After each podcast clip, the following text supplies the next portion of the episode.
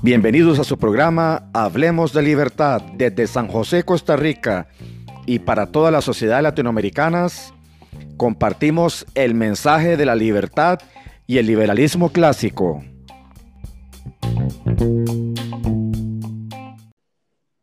Bienvenidos un sábado más a Hablemos de Libertad.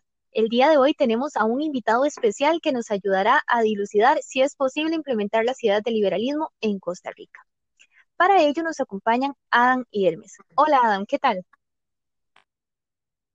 Hola Liz, hola a todos los que nos escuchan. Eh, un sábado más aquí, contento de estar con ustedes. Eh, los extrañaba ya, dos sesiones de que no los acompañaba y aquí estamos para aprender. Vamos a, ver cómo hacemos que las ideas de libertad se, se apliquen aquí en Costa Rica. Muchas gracias, Adam. También nos acompaña Hermes. ¿Cómo estás, Hermes? Todo muy bien, Annalise. Aquí estamos un sábado más, sábado 30 de marzo, eh, con bueno, un invitado especial, Carlos Aguilar, y bueno, con Adam también. un saludo a todos los que nos escuchan y los han escuchado en anteriores programas, y esperemos que este programa sea muy provechoso para todos. Gracias, Hermes. Y nuestro invitado especial, Carlos Aguilar. Carlos es odontólogo, economista político y presidente provisional de Emprendemos. Bienvenido, Carlos, ¿cómo estás? Muchas gracias por la invitación, Liz. Muy bien, por dicha. A gusto de estar acá con ustedes acompañándolos. Muchas gracias. Bueno, y aprovechando que tenemos a este invitado de lujo, queremos abordar eh, la temática planteándole una serie de preguntas. Estas preguntas estarán a cargo de mis compañeros Adam y Hermes, pero antes queremos saber un poco más sobre Carlos. Y para esto le lanzo la primera pregunta. ¿Quién es Carlos? Muchas gracias por la pregunta, Liz. Realmente es muy em, complejo simplemente decir una sola cosa, porque realmente soy odontólogo, realmente es de lo que trabajo y vivo todos los días, pero me apasiona desde hace muchísimos años, no recuerdo realmente desde cuándo, creo que desde toda la vida, la, la política. Y entonces, desde hace ya algún tiempo vengo trabajando em, un poco en, en la formación de, de, algún movimiento político que realmente defienda las ideas de la libertad y realmente creo que es lo que estamos ahora haciendo. Soy, creo que soy una persona emprendedora, eso es lo que digamos me considero, una persona que me gusta esforzarme y, creo que eso es lo más importante, más allá de los títulos de una persona, sino la persona realmente en el fondo qué es o qué, qué percibe. Y lo que puedo contarte acerca mío, sí, este, soy odontólogo. El área principal que me, que me, que me dedico en la odontología es los implantes dentales. Y pues tengo una maestría de economía política porque traté de, de estudiar eso para, para, entender realmente un poco más los alcances de la filosofía de la libertad desde un punto de vista más académico y no tan emocional, ¿verdad? Entonces, pues eso a grandes rasgos creo que más o menos te puede ayudar. Bueno, una, una persona realmente preparada, ¿verdad? Por lo que escuchamos. Y bueno, ya entrados en contexto, ¿qué les parece si iniciamos? Adelante, Adam.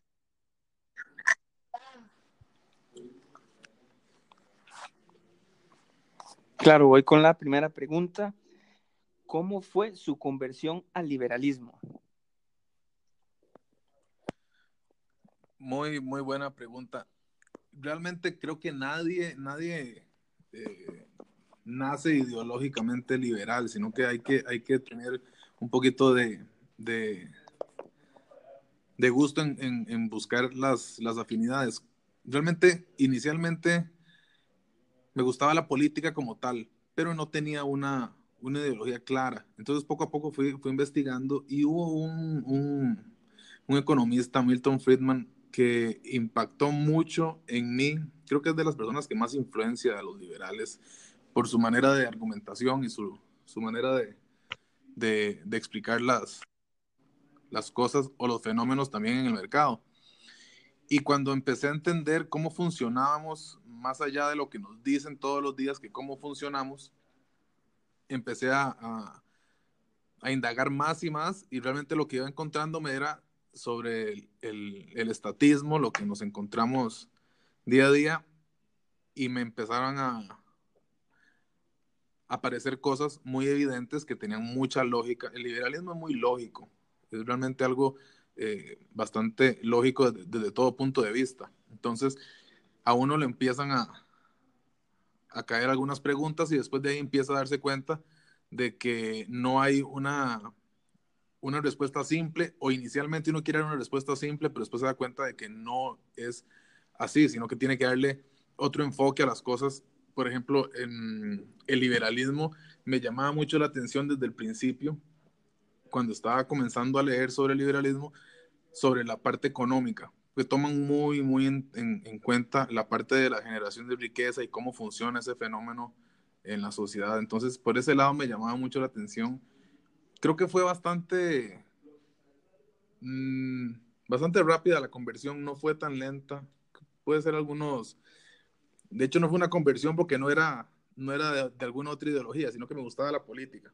Entonces, hubo una, un, un curso que llevé en la ULACID, no se me olvida, ese, ese, ese curso influyó mucho en mí, que se llamaba América Latina, pasado, presente y futuro. Era de, ay, se me olvida el nombre, de Randall Arias. Era Randall Arias el que llevaba ese, ese curso en la ULACID. Y ahí, junto con Friedman y, y, otros autores, pude empezar a, a, darme cuenta de lo que realmente sucedía y lo que nos decían que no era realmente lo que sucedía.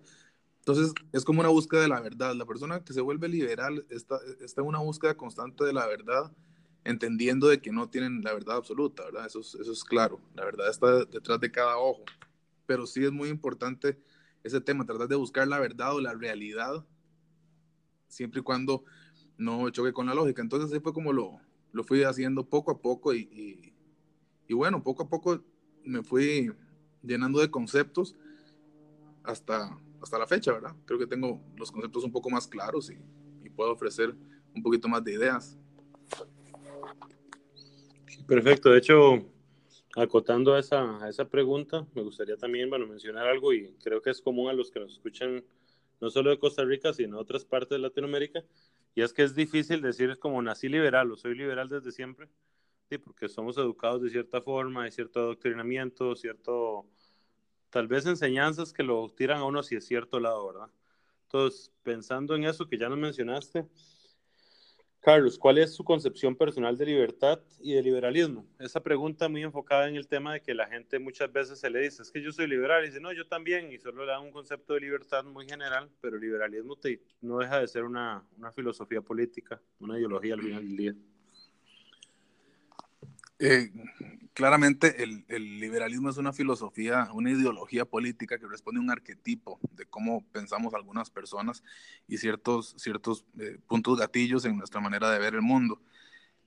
El, liberalismo parte de una esencia bastante, bastante importante, que es el derecho natural, y es el derecho hemos dado por Dios, por el gran arquitecto del universo, es el, es el derecho con el que nacemos. Y hay tres derechos fundamentales que esos son derechos, digamos, inamovibles, que no se pueden eliminar, a menos que eliminemos la humanidad. Entonces, que es el derecho a la, a la vida, que sin eso no tenemos ni siquiera derecho a la libertad. Y después del derecho a la vida está el derecho a la libertad y el derecho a la propiedad privada, porque eso es lo que nos da de comer, el poder yo ser dueño de lo que de lo que produzco y poder yo ser dueño de lo que, de lo que tengo realmente, no, no robármelo, sino que yo me lo gané, ese derecho tiene que existir o si no, pues moriríamos de hambre, realmente no podríamos, no podríamos subsistir. Entonces la vida, el, la libertad y el, y el derecho de propiedad privada vienen de la mano en ese concepto. Entonces desde ahí tenemos conceptos básicos que son pilares del liberalismo. Aparte de eso, tenemos que entender que el liberalismo nace como una necesidad de frenar al Estado, como una necesidad de frenar el, el, aparato burocrático, porque se dieron cuenta, por muchas de las grandes guerras, entre otras cosas, se dieron cuenta de que los estados, al fin y al cabo, son los que ejercen la fuerza y la presión y la coerción violenta sobre los ciudadanos. Entonces, de una u otra manera, el, el liberalismo viene a ser un freno al, al omnipotente poder del Estado que es coercitivo y no nos pregunta, sino que nada más nos da la orden por medio de la ley. Es muy importante entender este concepto eh, porque algunas personas dicen, bueno, pero eh, la ley o, o, la libertad, somos todos libres. Entonces, desde el punto filosófico de la, de la libertad, sí hay que entender, sí hay que, entender que la, la libertad y no el libertinaje no pueden chocar contra estos principios eh, fundamentales del derecho natural, no pueden, no pueden colapsar con estos. Entonces, es muy importante, por ejemplo, mucho se ha dado ahora el, tema eh, sobre la libertad, entonces algunos liberales desgraciadamente confunden temas muy, muy básicos del liberalismo, por ejemplo, con el aborto y con el derecho a la vida. El derecho a la vida es un derecho que está al mismo nivel que la libertad y la propiedad. No se puede anteponer uno sobre otro, ni uno antes del otro, sino que son en un mismo acto, como aparecen. Lo, lo, importante es que eh, la vida no podemos, eh, primero que no, como dicen en otras tiendas electorales, no se puede interrumpir el embarazo, pues usted interrumpe lo que puede reanudar. Usted un embarazo no puede reanudarlo, simplemente usted elimina la vida de la criatura y la muerte aparece y no puede, a menos de que vaya a resucitar, que no creo que vaya a suceder, no hay una tal interrupción del embarazo. Entonces tenemos que ir manejando muchos términos y juegos de palabras que desde hace siglos la, la izquierda viene manejando desde el método hegeliano. Ellos lo tienen muy, muy claro. Ellos no quieren apelar a la razón, sino que quieren apelar a la emoción. Y por eso es que vemos muchas personas liberales también que están confundidas con, con este término, entre otros, por ejemplo, el, matrimonio igualitario. El matrimonio etimológicamente viene del concepto de, de matriz o de madre y demonio del cuido. Entonces, esto es un concepto eh, totalmente religioso, que después se extrapoló a la jurisprudencia, no al revés. Entonces, si queremos pensar que existen, yo no tengo nada en contra de las personas homosexuales, absolutamente nada. Tengo familiares homosexuales, no tengo nada en contra de ellos. Simplemente me parece una grosería que más bien nos estén utilizando ahora para recaudar votos, cuando realmente estas personas fueron aniquiladas por los que ahora dicen defenderlos. Pero realmente lo que están aplicando es el mismo método hegeliano que aplica las emociones. Una persona hoy en el mundo, por ejemplo, que, que es homosexual, escucha por ahí a alguien que está diciéndole que generándole la necesidad de un matrimonio igualitario cuando realmente lo que toda la vida han querido son derechos patrimoniales con justa razón. Son dos personas que han envejecido juntas y han trabajado toda su vida, no hay por qué no tener esos derechos juntos. Pero hay que entender muy claramente el derecho a tener hijos es muy complejo desde un punto de vista de dos personas del mismo sexo, porque el derecho es más de la criatura para poder ser adoptada y adquirir una familia que dos personas del mismo sexo tener un derecho sobre esta criatura. Pues no funciona igual en las personas heterosexuales, porque esas personas sí pueden concebir. Y esto no es discriminatorio ni nada, simplemente estamos citando la biología, cómo funcionamos. Vamos a ver, más allá de eso, hay que delimitar bien la libertad y el libertinaje, no es lo mismo, ni el exceso de libertad, como se está planteando en algunas personas que quieren un relativismo en absolutamente todo. Y no creo que el relativismo se aplique realmente en todo. Creo que por ahí más o menos podemos hablar conceptualmente del, del, liberalismo. Muchas gracias, Carlos. Sí, este, bueno, como lo decía Carlos, eh, nada más para acotar ahí, eh, los tres pilares del, del liberalismo eh, concuerdan perfectamente con la primera generación de los derechos humanos, digamos que son este, derechos naturales ya de por sí. Luego los derechos humanos tienen eh, dos generaciones más, donde amplían unos cuantos conceptos este, como derechos para todas las personas, pero que si se analizan es desde un punto de vista eh, de Estado, digamos, o de derecho en sí, es como ampliarle las, las facultades al Estado para que intervenga más en la vida de, de nosotros. Entonces, eh, cerrada esa pregunta, Vamos a ver. ¿Cree usted que las ideas de libertad se pueden implementar en el país? En otras palabras, ¿es la sociedad costarricense lo suficientemente responsable para vivir en una sociedad liberal? Gracias por la pregunta. Las ideas de la libertad funcionan casi en todos los países del mundo a diferentes tonalidades, porque sin esto no habría comida que comer en la mesa. Eso hay que tenerlo claro.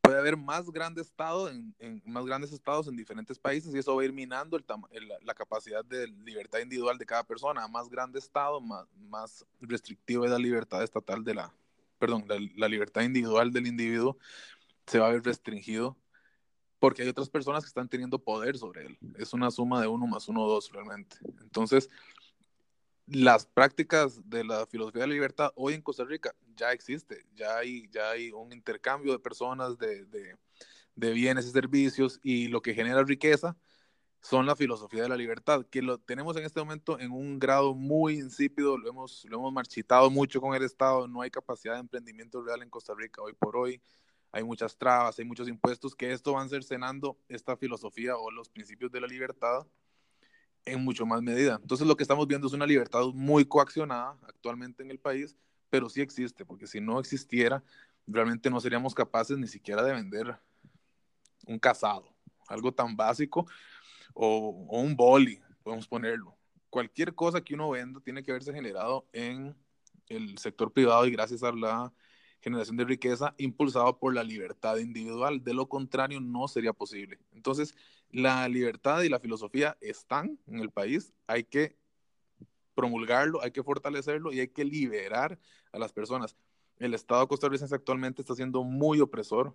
Es como un grillete el desarrollo de tan grande que es, porque estamos, teniendo un, un Estado obeso. Entonces, este Estado está impidiendo que las personas no puedan acceder a generar riqueza. En Costa Rica es un delito comenzar a, a emprender cualquier negocio desde su garaje. Por ejemplo, en el, país vecino del norte, no. En Estados Unidos, una comparación, o Chile, podemos poner mil lugares, no solamente Estados Unidos, pero en Estados Unidos, aunque vemos una gran eh, coerción estatal por medio de impuestos, ellos tienen claro que si ellos no dejan la libertad individual que es donde está la generación de riqueza, para que si, si, si bien es cierto, Apple comenzó en, una, en un garaje o Disney también comenzó en un garaje, que ese derecho que puedan comenzar un garaje genera que por una manera espontánea haya un brote de, de, empresarios que solamente con mucha libertad individual van a emerger, de lo contrario no es posible. Entonces sí, sí es, es, es por supuesto que hay que, hay que meterle fuerza a las ideas de la libertad y hay que trabajarlas mucho en el país para que la gente las entienda, más que todo, porque las viven día a día sin darse cuenta, ese es el asunto. Sí, gracias. De hecho, eso es algo muy importante como de desmitificar, digamos. Primero, que no solo con la política se cambia una sociedad y segundo, que sin la política tampoco se puede cambiar, digamos. Entonces, a veces eso, a veces siento que le cuesta un poco al, al, a las personas que nos vamos acercando al, al liberalismo. Y ya que, bueno, que nos, nos mencionó esto, digamos que diga, un Estado muy grande es una limitante para la, la, libertad individual, también le quería hacer la pregunta, ¿qué limitaciones o factores enfrenta el liberalismo en Costa Rica para, para su aplicación, verdad? Sin duda alguna hay mucho trabajo que hacer, pero básicamente, ¿qué es lo que está limitando que ese trabajo se pueda realizar, que se pueda liberar más la sociedad costarricense? Gracias. Eso tiene dos vectores la libertad funciona desde el punto de vista de generación de riqueza en dos vectores muy claros. Uno, qué tanta libertad individual, como venía diciendo hoy, tiene una persona para poder emprender y alcanzar ese sueño. Es decir, comenzar un negocio desde su garaje si fuera necesario. Y la otra parte para poder generar riqueza mm, realmente libre es que el Estado grave con pocos impuestos a esa persona, porque hay un fenómeno bastante claro. Esa persona va al final de la jornada laboral va a poder ahorrar dinero y ese dinero ahorrado va a ser siempre, no hay duda. Todo dinero ahorrado es inversión futura. Entonces, la pregunta es si esa inversión que esa persona tiene futura, se la vamos a dar al Estado para que nunca llegue a ser inversión, porque el Estado conceptualmente no puede invertir, porque la inversión conlleva un riesgo y el riesgo lo toma quien arriesga el dinero. El Estado una vez que genera la necesidad de cobrar los impuestos, usa el dinero de otra persona y realmente no asume ningún riesgo. Ya vimos, por ejemplo, en el Banco, creo que Nacional, la banca Cristal, no sé cuánto fueron, como 15 millones de dólares. Pues eso fue una simple fiesta que desde el principio se sabía que no iba a tener realmente ningún impacto, pero como no es la plata de ellos, realmente no hay estrés de por medio. Eso hay que tenerlo muy claro.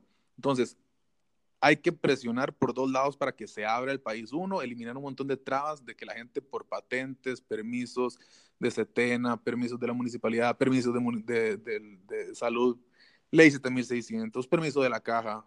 Ya con solo leer esto, la gente le dio pereza a comenzar un negocio. No lo va a hacer. Y generar valor en la sociedad es muy, muy difícil. El que una persona le interese comprar algún servicio o bien que uno ofrezca, no es fácil atraer la atención de la gente. Eso es lo más difícil. Entonces, tenemos que liberar al país porque realmente está teniendo un grillete muy fuerte y es el Estado obeso que tenemos. Hay que eliminar la obligatoriedad de la caja, hay que bajar los impuestos, hay que em, disminuir eh, trámites de patentes municipales, los impuestos municipales son altísimos. Todo impuesto está limitando la capacidad de ahorro y capacidad de reinversión de una persona que eventualmente no le queda otra que contratar a alguien para seguir creciendo. Y ahí se beneficia en cadena toda la sociedad. Más o menos creo que por ahí te, te respondí. Y bueno, muchas gracias. Para eh, darle un giro a la conversación, ya hablamos de la parte conceptual, hablamos de la parte económica, y como la, la, el liberalismo es una filosofía, entonces eh, la pregunta sería, ¿podemos convivir en una sociedad sin valores o moral? De que se puede convivir, se puede convivir. ¿Qué también se puede convivir? Eso es difícil. Realmente la historia nos dice desde, hace siglos que la civilización humana ocupa ciertas reglas morales para generar un mejor eh, una mejor comunidad, realmente, para poder, para poder disfrutar socialmente de, del país. Si no tenemos un, un, un parámetro moral mínimo, por ejemplo, de que para nosotros matar sea malo. En otras, en otras culturas matar no era malo. Para los mayas no. Entonces hay que tener claro que los conceptos de qué es bueno y qué es malo tienen mucho que ver con nuestra tradición y esto tiene que ver con todo Occidente, Europa Occidental, América, todo lo que viene siendo la tradición judeo-cristiana. Y esto fortalece mucho el liberalismo. A veces muchos liberales no, no entienden esto o no lo quieren entender, el por qué el concepto de familia nuclear tradicional es importante para la generación de riqueza. Nunca estoy diciendo que esto es la familia que se da en todos los lugares, que es la que tiene que darse, es la que estoy imponiendo. No se equivoquen porque no es eso. Yo vengo de una familia de divorciados, los padres. Es decir, pero eso no me va a hacer decir a mí que hubiera sido posiblemente una mejor vida si mis papás no se hubieran divorciado. Muy posiblemente sí. Entonces, ¿por qué, ¿por qué la familia cobra un rol importante desde el punto de vista moral y económico principalmente, porque el liberalismo, si no hubiera un, un trasfondo económico que entiende que es la mejora de todas las personas en su modo de vivir, no se replegaría con, digamos, con la tradición judío-cristiana. En economía existe algo que se llama la em, ley de preferencia temporal. Y la ley de preferencia temporal más o menos lo que nos dice es que hoy me como un helado y no dos para tratar de en unos días poder comerme tres helados. Es decir, yo hoy arriesgo el tiempo e invierto conjeturando que me va a ir mejor en el futuro. El momento de que uno decide adquirir una carrera universitaria, usted está tomando esa, esa preferencia temporal, preferencia en el tiempo, de que usted dice, bueno, yo quiero estudiar derecho porque creo que voy a vivir mejor económicamente cuando termine. No puede estar seguro, pero esa inversión en capital eh, es lo que genera capital real. Entonces, las personas en familia nuclear se prestan dinero, van a la universidad sin, sin tener una deuda porque los padres le pagan la universidad. Se es, más, es más viable invertir porque la posibilidad de que una persona, siendo mi hermano, mi padre, me, me, me sea eh, muy deshonesto en un negocio es menor la posibilidad de que sea con cualquier otra persona externa. Entonces, esto desde el punto de vista de acción humana, de generación de riqueza, de entender cómo realmente los humanos biológicamente interactuamos, es vital. Y esto no es un invento de, que, de, de, de una religión u otra, esto es de, de siglos de muchas religiones de estar realmente analizando y observando. Entonces, realmente es, es, es importante entender esa parte que a veces cuesta entender por qué el conservadurismo bien entendido, porque pueden haber dos tipos de conservadores. Tres realmente. El conservador que está en contra de que, les, de que el, por ejemplo, puede ser un conservador que esté a favor de más impuestos, que quiere conservar su estatus estatal actualmente, y al mismo tiempo conservador en lo moral, pues digamos, no cede en la parte moral. Ese es un tipo de conservador, es el conservador que es conservador en lo moral, que no quiere, por ejemplo, aborto, ni quiere matrimonio igualitario, pero todo lo demás económicamente está totalmente de acuerdo al 100% con el libre mercado. Y esta, esta combinación no es extraña, puesto que la familia, por lo que acabo de explicar, va muy acorde con el capitalismo y la formación de capital. Entonces, la tercera opción sería que la persona nada más le, eh, le, gustara la parte económica y no la moral, que eso no es realmente muy común en los conservadores. El, el asunto aquí es entender bien el, el, alcance de las políticas que pueden llevarse a cabo con, el, con la filosofía de la libertad y siempre tratar de eh, lograr entender el porqué de las cosas y no simplemente a priori descalificarlas. Hay que preguntar un poquito más, yo creo. Perfecto, de hecho me parece muy bien eso de poder tener diferentes catal catalogar diferentes personas porque es muy difícil que un grupo de cinco, los cinco piensen igual, ¿verdad? Ya sabiendo esto de que también los valores son importantes tanto para usted como para, para lo que usted cree, le queremos preguntar en qué consiste el proyecto político Emprendemos y de paso, cómo, qué es lo que pretende Emprendemos. Eh, nos cuente brevemente. Gracias. Sí, el, les comento, el proyecto político es un proyecto que apuesta por el emprendimiento de las personas. Es decir, todo lo que tenga que ver con cómo ayudarle a una persona a emprender y comenzar algún negocio o su sueño, algún estudio, cualquier cosa que la persona decida emprender, cómo se le facilita eso, desde bajos impuestos, baja tramitología, y facilitación de trámites que la persona pueda iniciar rápidamente, qué sé yo, hacer una sociedad anónima en un día, como en otros países se dan, que una persona del extranjero pueda venir y en un día estar formal trabajando en el país. Todo eso ayuda a los emprendedores de todo el planeta. Con esto quiero explicar muy claro qué es el emprendimiento, porque hay personas que confunden el concepto de emprendimiento con empresarios poderosos y no es lo mismo el emprendedor, el emprendedor es, es, está en nosotros. Vamos a ver, todas las personas son emprendedoras y esto porque tenemos en los genes la capacidad de, de producir. Y esto se llama conocimiento tácito. Esto no es un invento mío, esto viene desde, desde Sócrates y la mayéutica, donde explicaba que uno se respondía a sus propias preguntas hasta el 2019 pueden encontrarlo con el coaching de esencia no directiva en las universidades de negocios más grandes del mundo. Eso es lo que se está hablando específicamente, porque las personas tienen la capacidad de aprender, de aprender muy bien.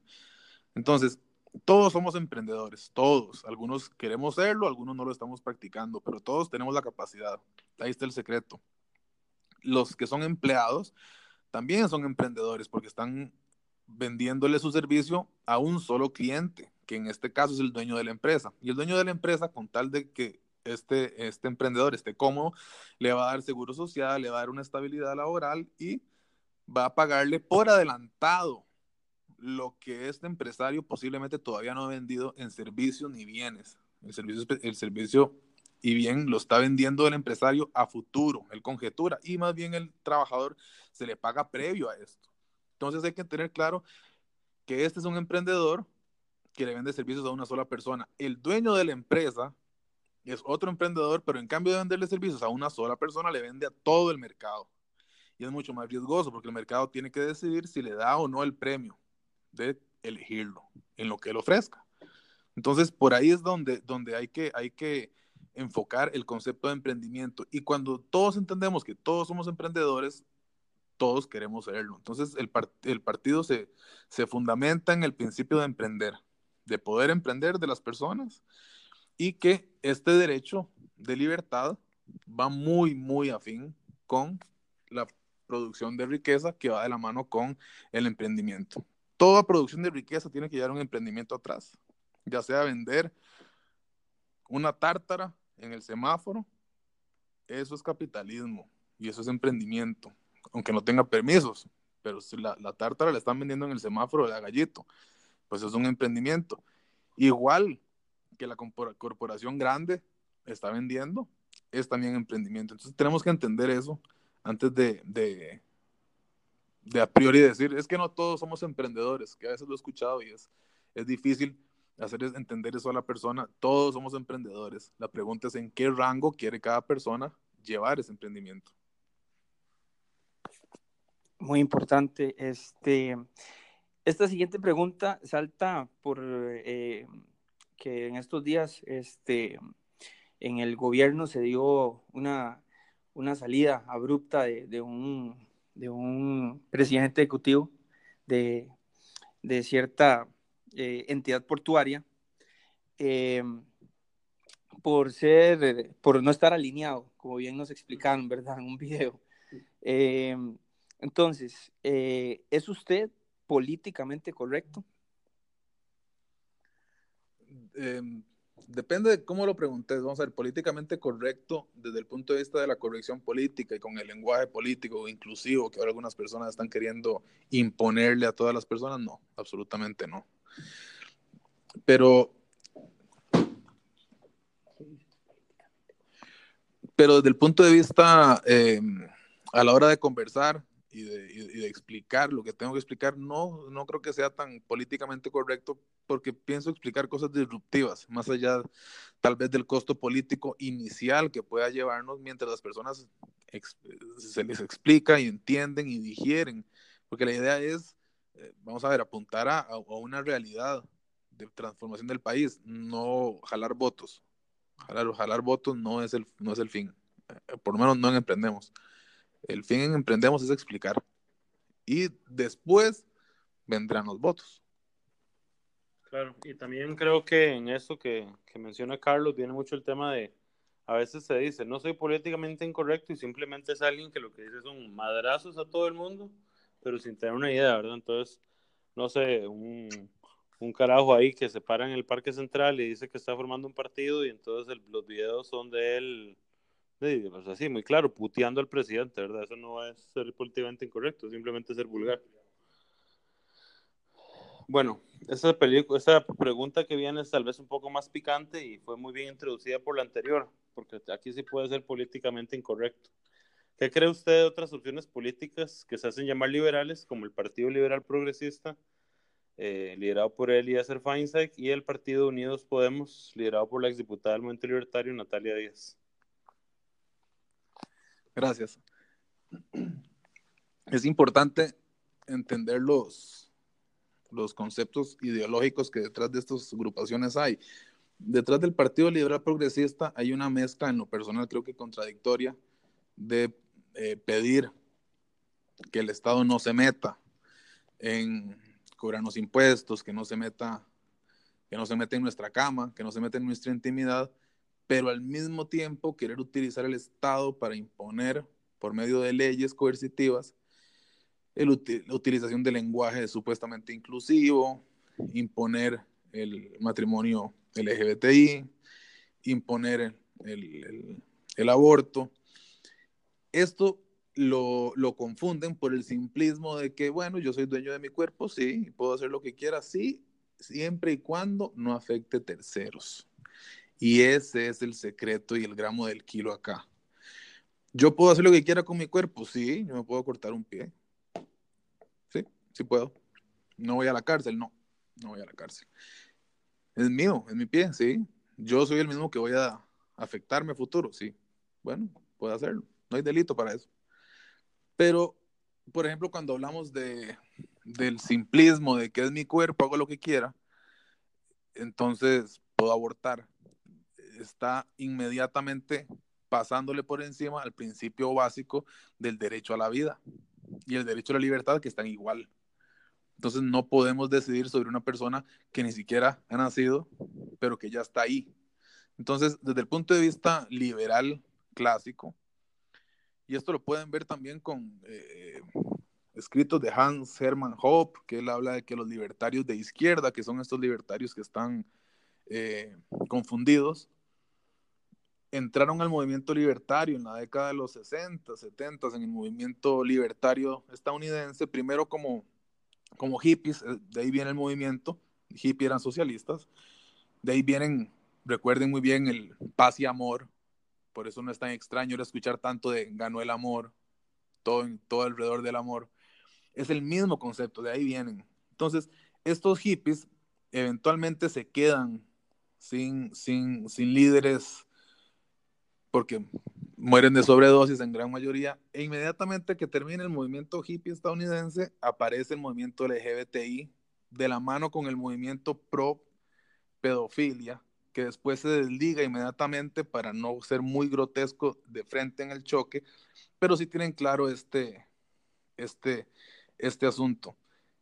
El mismo Murray Rothbard decía que él observaba en el Partido Libertario los socialistas que entraban por el simplismo nihilista de no tener moral, de decir yo hago lo que quiero con mi cuerpo. Pero esto es una libertad que está sesgada, esto no es una libertad completa, realmente es una libertad que no está siendo eh, equilibrada. Es decir, no puede alguien imponer su vida o imponerle quitar la vida a otra persona solamente por el simplismo de mi cuerpo es este, yo hago lo que quiera.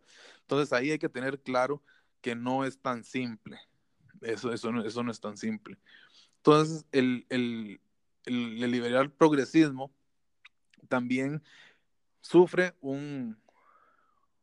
este tipo de liberales sufre un, un, principio hegeliano, que, por ejemplo, las personas, eh, para, que, para que me entiendan el principio hegeliano, Hegel, y esto lo utilizan los marxistas desde que existen, ellos apelan a las emociones. Entonces ellos tienen claro de que existen, por ejemplo, personas homosexuales que si les tocan ese tema, obviamente es sensible y es emocional. Eso va a imponerse casi siempre, en todos los casos, a cualquier razón. Casi siempre. Entonces, ¿qué pasa? El método hegeliano es decir, por ejemplo, los progresistas de hoy dicen, yo defiendo a los homosexuales. Ok, el homosexual suena bonito, simplemente el escuchar eso. Y por otro lado le dicen, no, pero es que eh, ustedes no, no los estaban defendiendo antes, y más bien hace 40 años los, los mataban en campos de concentración. Pues parece que esto no parece importarle al, al, a la persona que le están diciendo que quieren apoyarle supuestamente sobre su sexualidad y no se dan cuenta de que muchas veces utilizan una camiseta del Che Guevara cuando estas personas mataban a los homosexuales. Es decir, es como ver un, a un judío pidiendo derechos con una con una camisa de, Hitler, ¿verdad? así, así de contradictorio es, pero lo vemos todos los días.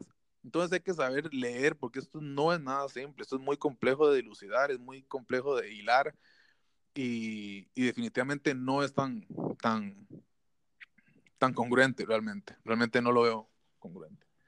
Ahora, por ejemplo, en el otro caso del Partido de Unidos Podemos, yo lo que veo es que hay un, un como una fractura tal vez del Partido Movimiento Libertario y que se hace, se hace como una casa aparte, básicamente, en cuanto a eso. No veo que ellos estén, digamos, asumiendo el rol em, progresista que el otro partido quiere asumir. Me parece, ideológicamente, me parece más, más sensato, me parece más, más eh, coherente, no me parece contradictorio, no, no, no me parece contradictorio. El, el asunto aquí es en, en, llevar el mensaje a la mayor cantidad de personas posibles. Y esto solamente haciéndole entender a la gente y haciéndolo de manera clara y hasta con cariño, porque la gente hay que explicarle con cariño porque siempre hay predisposiciones de algo. Todos tenemos algún tipo de política, estemos estemos o no eh, en lo correcto en la cabeza en el día a día. Entonces hay que, hay que saber explicar y tener empatía, pero todas las personas pueden entenderlo. Yo creo que todas las personas pueden llegar a entenderlo. Perfecto, me parece muy bien esa aclaración sobre estos partidos también. En el caso de, eh, del partido que mencionaste, Liberal Progresista, Y bueno, mucha gente que se les afilia a ellos o a, algunos políticos o algunos escritores, se ha dado eh, una etiqueta de llamarlos liber progress, digamos. No solo porque el término progre existe, ¿verdad? Y, y, tal vez ellos se enfocan mucho en la parte progre de su nombre, sino porque llamarlos liberales para algunos que no somos liber progress sería un poco como contraproducente, porque generaría una, una confusión en la mente de la gente que los escucha. Entonces, ¿qué opina usted de tanto esto, de los Liber Progress, como el llamarlos a ellos Liber Progress? Sí, ¿Qué opina del tema? Pues bueno, yo creo que en general las personas desde un punto de vista electoral tienen un derecho a, emitir criterio eh, por, por, emociones y no por razones. Creo que es parte de, creo que es parte del juego político. Los que nos metemos en esto, pues tenemos que acostumbrarnos saber recibir palos. Eso es parte de, de, la política. Sí creo que eh, no se gana tampoco tanto peleándonos, sino que sería bueno hasta donde se pueda, ojalá. Las diferencias realmente entre liberales en Costa Rica son muy pocas comparativamente al montón de, de, cuestiones en común. Si se pone como el liberalismo bien lo, lo pregona, si se pone la economía por delante, difícilmente vayamos a tener dificultades a la hora de impulsar políticas en conjunto. Antes de pasarle a la última pregunta, en esa pregunta, de hecho quería como de acotar que es cierto, las diferencias son pocas, sin embargo hay ocasiones que, bueno, eso ya queda a criterio de cada uno, hay, hay hay ciertas diferencias que son irreconciliables, ¿verdad? Entonces, no es que yo no pueda estar como en la misma tienda defendiendo un tema con gente que está a favor del aborto. Sí podría, si el tema no es ese, si el tema es económico, fiscal. Pero cuando uno sabe que, por ejemplo, hay una persona a favor del aborto y 100 en contra, y me dicen con quién quiere estar, y quiero estar con los 100 que están en contra del aborto. Y esos 100 los podría convencer de estar a favor de reducir aranceles, de reducir otros impuestos, de reducir trámites. En cambio, a veces el valor, ¿verdad? Y eso es mi opinión, el valor de convencer a un liber progre, de ahí es como gastar pólvora en su a veces, y eso sí es algo que, me gustaría como acotar. Adam, le paso el micrófono para la última pregunta. De hecho, voy a hacer dos porque se nos olvidaba, porque un, un, ah, un amigo de la, de, de, la, de la página nos hizo, nos hizo una pregunta. Entonces, te voy a hacer la pregunta de la página y luego te voy a hacer la última pregunta que este, queremos hacerte con varios unos temas. Entonces, dice, ¿cuál es el enfoque liberal que le conviene más a Costa Rica? Uno, radical, agresivo, que proponga una reducción del aparato estatal de inmediato, o uno más pragmático, que introduzca medidas liberales poco a poco, reformista, pone el compañero. Hay que, hay que tener claro, esto es vital, hay que tener claro cuáles reformas la que sea. Hay algunas reformas que se pueden ser graduales siempre y cuando sean en la dirección correcta. Por ejemplo, una caja costarricense del Seguro Social, la veo abriendo la, consulta externa y, generando riqueza alrededor con tipo de vouchers, en, trasladando nuevamente al sector productivo parte de lo que se le, se le confiscó inicialmente por impuestos una, una, una suerte de, economía social de mercado en, algunos, en algunas instituciones muy grandes en Costa Rica en una etapa inicial. Eso es, eso, eso es lógico. La misma Ayn Rand decía que hay leyes y, cuestiones de emergencia que, que, hay que tener claro en la vida dónde está uno en este momento y cómo funciona el aparato y claramente la gente no puede dejar de comer. Hay que tener claro eso. Desde otro lado, por ejemplo, el, hay, hay, hay, hay hay, como les explico, hay reformas que no hay manera de hacerlas suave. Por ejemplo, las pensiones. La pensión está en Costa Rica quebrada. Es un sistema Ponzi, es un sistema piramidal. Las personas adultas son muchísimo más que las que pagamos ahorita para mantenerlos a ellos. No hay ninguna medida de nadito de perro que vaya a servir. La única manera de sacar a flote las pensiones es pasando un sistema de capitalización individual. No hay otra. A largo plazo, no hay otra. Con las otras, con las otras eh, eh, reformas uno puede, uno puede decir, bueno, no es tan negativo, se puede ir haciendo una modificación en el sistema educativo, se puede hablar de educación dual, hay otras cuestiones que pueden ser muy eficientes, pero, por ejemplo, desde el punto de vista de pensiones no hay nada que hablar, hay que hacer una reforma, como quieran llamarla, radical, fuerte, pero hay que hacerla, porque no hay, los números no dan. Entonces, en algunos casos sí, en otros casos no. Por ejemplo, el marchamo de automóvil, eso no podemos ser tibios, es impagable en Costa Rica. no puede ser que estén cobrando ese tipo de, de, abusos, entre otras cosas. Pero hay algunas que se puede hacer más diluidamente y otras hay que tomar acciones inmediatas o más bien a mediano plazo explota peor. Ok. Eh, ahora, para la última pregunta, vamos a hacer un tipo de dinámica. Entonces, son varios temas y eh, como son bastantes, digamos, para no extendernos muchos, entonces tu posición en unas pocas palabras, ¿ok? Entonces, aborto. Soy pro vida. Marxismo cultural y progresismo. Hay que controlarlo. Religión y conservadurismo. Las religiones se, se respeta la, la, la espiritualidad de cada persona. Eso creo que no debe ponerse en juicio. Libertad de cada individuo, elegir en qué creer o qué no creer. Y aquí hay otro tono de los progresistas que no respetan y es otro, tal vez pilar no elemental, pero sí básico del liberalismo, que es la tolerancia o el respeto. El progresista no es tolerante absolutamente. El progresista va a llegar de una vez a, a, a tildarte muchas veces de facho, estilo socialista, sin ni siquiera hablar un rato con vos antes. Entonces, sí hay que tener claro que hay, ciertos arquetipos ideológicos que, las personas ya tienen un arco reflejo y hay que trabajar fuerte contra eso, pero porque ellos tienen ya metidos en su ser dos cosas muy conceptuales. Uno, que es ser anticatólico, anticristiano. O ellos odian la tradición, odian eso. ¿Por qué razón? Habrá mil razones, pero eso lo pueden encontrar en todos todos los progresistas van a encontrar que va a irse en contra de las religiones en general. Posiblemente ahí con las musulmanas tienen un, conflicto diferente porque también odia el capitalismo y, e irónicamente no atacan tanto a los musulmanes, que es un país donde, por ejemplo, las mujeres sí no tienen relevancia. Entonces hay muchas contradicciones, entonces hay que, hay que saber leerlos, pero definitivamente que, hay, que, hay que explicar, eso es un hecho. ¿Conservadurismo? El conservadurismo bien entendido yo, es sumamente respetable. Por ejemplo, el conservador, el conservador que, que respeta la tradición, pero no es conservador en lo económico, como Ron Paul. Vamos a ver, Ron Paul, ustedes pueden verlo en muchas entrevistas, y él no está de acuerdo con el matrimonio igualitario, por ejemplo, ni con el aborto. Pero Ron Paul es libertario, famoso en Estados Unidos, pero al mismo tiempo es conservador por lo mismo que expliqué hace un rato del interés en la familia como eje de generación de riqueza. Él lo tiene muy claro.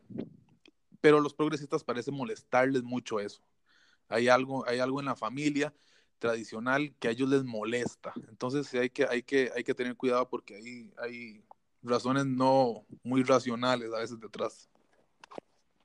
Lobby, EGTB y matrimonio gay.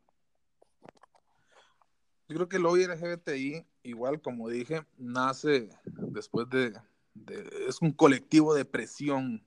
Hay que tener claro que el lobby LGBTI no representa a los homosexuales. Eso hay que tenerlo claro como el agua. Ellos dicen eso para querer sumar agua a, sus, a su cántaro, pero no, realmente, de hecho hay muchos homosexuales, pueden verlo también en, en videos, hay homosexuales que se denominan homosexuales, pero no gays porque la palabra gay fue una lucha ganada por el progresismo en Estados Unidos desde hace décadas.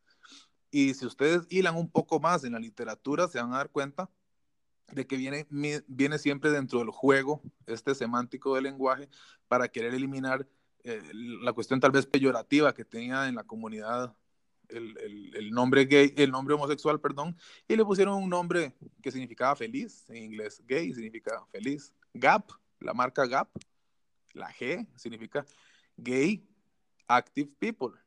Entonces, ellos utilizaron una palabra para poder manejar el, el entorno. Lo más importante es el, el, poder manejar este, este, este concepto de colectivo y entender que es un grupo de presión que tiene interés principal hacia ellos. No, ellos no les interesa realmente ayudar a los homosexuales. Como les digo, sus mismos ideólogos los aniquilaron de, décadas antes. Feminismo radical. Creo que el feminismo de tercer ola, bien entendido, es todo radical. O sea, no hay un, no hay un feminismo de tercera ola, es decir, el que estamos actualmente, que reivindique a la mujer. En el primer feminismo, eh, en la primera ola, allá en la Cámara de los Comunes, cuando John Stuart Mill, uno de los padres del liberalismo, defendía a las mujeres, eran porque no votaban y tenían derecho a muchas cosas que hoy las tienen. Entonces hay que entender también que hay una necesidad de, del progresismo, de utilizar otras luchas, hacerlas de ellos para sumar votos. Y en esa retórica empezar a regar en el, en el, en el colectivo, en la mente del colectivo, que suceden cosas que realmente no suceden. Por ejemplo, la brecha salarial, que dicen que las mujeres ganan menos que los hombres. Hay estudios ahora, ahorita no recuerdo la, la, la, autora, eh, que se ha dedicado a analizar y estudiar los estudios de la supuesta brecha salarial y está encontrando de que los, hombres y las mujeres nunca fueron comparadas en el mismo trabajo, con las mismas circunstancias y con el mismo horario, sino que los, lo, hicieron unas muestras eh, sesgadas, no es una muestra clara. Si los hombres ganaran más que las mujeres, y esto es, una, eso es un principio economista, que los, bueno, los progresistas también, no sé, no sé si no leyeron a Mises, pero el principio de acción humana nos dice, si, si la brecha salarial fuera, fuera cierta, todas las mujeres tendrían trabajo y los hombres estarían todos desempleados, porque las personas por beneficio propio van a querer pagar menos y van a contratar solo mujeres. Pero eso no es lo que se da. Entonces es una, eso es una mentira.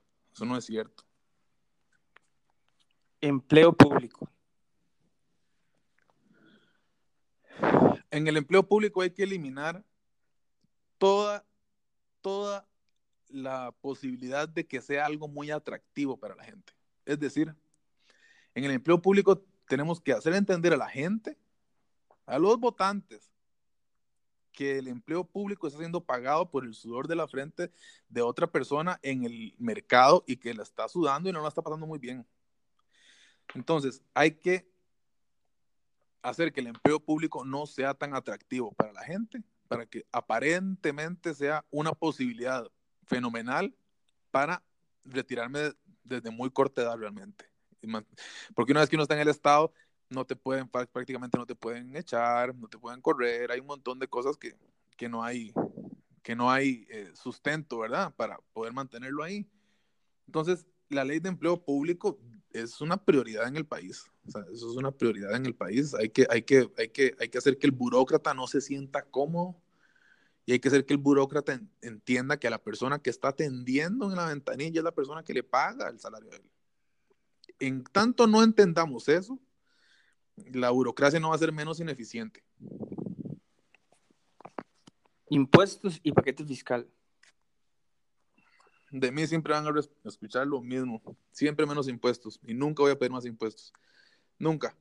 La, la, la, la tasa impositiva, los impuestos, siempre van a ir en detrimento del desarrollo del país. Legalización de drogas. Desde Nixon, creo, se comenzó la guerra de las drogas y no se ha avanzado ni un ápice. El que sean ilegales solamente han generado un alto número de muertos. Por un cigarrillo nadie se mata, por un litro de alcohol aparentemente no. Entonces hay que entender que la ilegalidad, siempre y cuando el mercado lo solicite, va a generar problemas. Desempleo.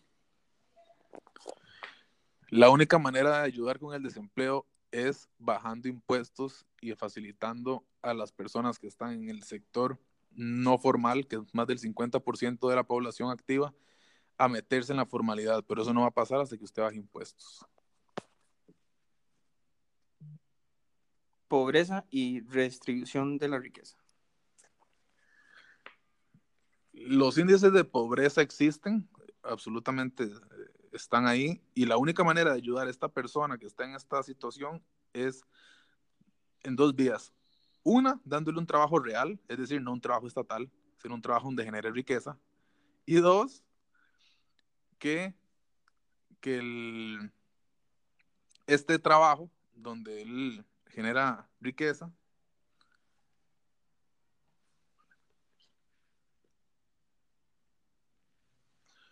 tenga capacidad de ahorro. Vamos a ver, una, una, una sociedad sin capacidad de ahorro no, no, puede crecer económicamente. Entonces, ¿cómo hacemos para que las personas de menos ingresos tengan capacidad de ahorro? Solo bajando el costo de vida en Costa Rica. En Costa Rica no es tanto en cómo hacemos para ganar más, es cómo hacemos para que la vida cueste menos. Y en ese sentido vamos a comenzar a mejorar los sistemas de pobreza y en muchas otras áreas, ¿verdad?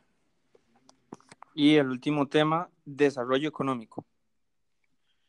El desarrollo económico, a diferencia de lo que se ha dicho últimamente, que se puede reactivar la economía con un programa o con una ley, eso es realmente absurdo. El desarrollo económico se da cuando usted no se mete en el mercado. Es más, el Estado o el gobierno que más ayuda a un país económicamente es el que se mete menos en los asuntos. Es la única manera.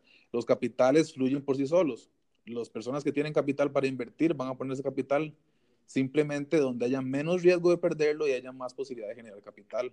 Entonces, eso no va a suceder siempre y cuando tengamos las restricciones que estamos teniendo en este, en este país. Entonces, lo que hace el presidente actualmente, el por ritmo económico que hace cuando va a otros países, de, pueden ser corteses y decirle qué bonito, pero tal vez traiga una empresa y para una zona franca específica para darle 4.000 empleos. Eso no es empleo real. Eso realmente lo que está haciendo es a las personas que están desesperadas por poder comenzar un trabajo, les está dando un trabajo y él ahí se está beneficiando al empresario de esa empresa por encima de todos los empresarios de Costa Rica. Y eso es lo que no se vale. Ahí está el detalle.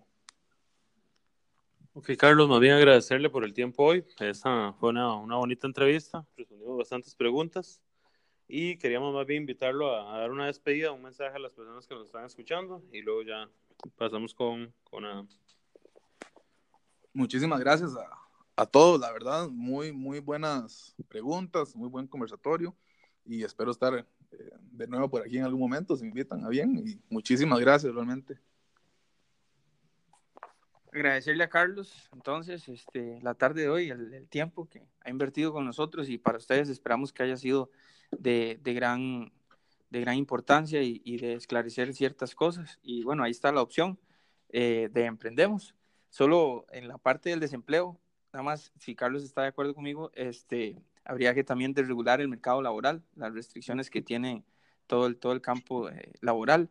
Eh, pero nada más esa era la acotación que yo quería hacer. Y entonces, Hermes, para que se despida y luego analice muchas gracias. Sí, agradecerles a los que nos escucharon hoy y tal vez quería acotar lo último del empleo público. Yo creo que hay que, digamos, matar al burócrata y darle bienvenida al empleo público. El burócrata, como dice la palabra, es alguien que tiene poder detrás de un escritorio y eso tiene que eliminarse. El poder tiene que estar detrás del ciudadano. Entonces, el burócrata hay que eliminarlo. O sea, me refiero así ya a la eliminación como tal de cualquier poder detrás de un escritorio y bienvenido el empleo público, o sea, el que quiere ser un servidor público, ¿verdad? Desde el señor que se encarga de, de hacer mandados para una institución pública que barre, hasta el presidente de la República, todos tienen que ser servidores públicos y suene feo, no les gusten, les pagamos nosotros de su, su vida, ¿verdad? Su modo de vida a cambio de, de, de, horas laborales, ¿verdad? Entonces, muchas gracias por hoy y bueno, Annalise, bueno, yo no sé ustedes muchachos, pero yo he disfrutado un montón la entrevista, siento que tocamos un montón de temas muy interesantes, eh, que quizá por el tema de tiempo, pues muy rápidos, pero me parece que, que, que pudimos abordar varios, varias temáticas que son importantes no solamente en el liberalismo, sino para el país per se. Entonces, eh, yo quisiera agradecerle mucho a Carlos el tiempo. Eh, de verdad, gracias por estar en Hablemos de Libertad. Eh, antes de irnos, también me gustaría agradecer a Erebo, que es el, encargado de la planeación y la edición del programa, tanto en Anchor como en Spotify, y a Caronte, que es el encargado en el canal de YouTube. Y bueno, nada más agradecerles a todos ustedes por acompañarnos. Además, eh, les invitamos a estar atentos a nuestros próximos programas y a participar dejándonos los, temas que les gustaría que toquemos y a quienes les gustaría que entrevistemos. Sin más, solo desearles feliz fin de semana. Hasta luego. Oh.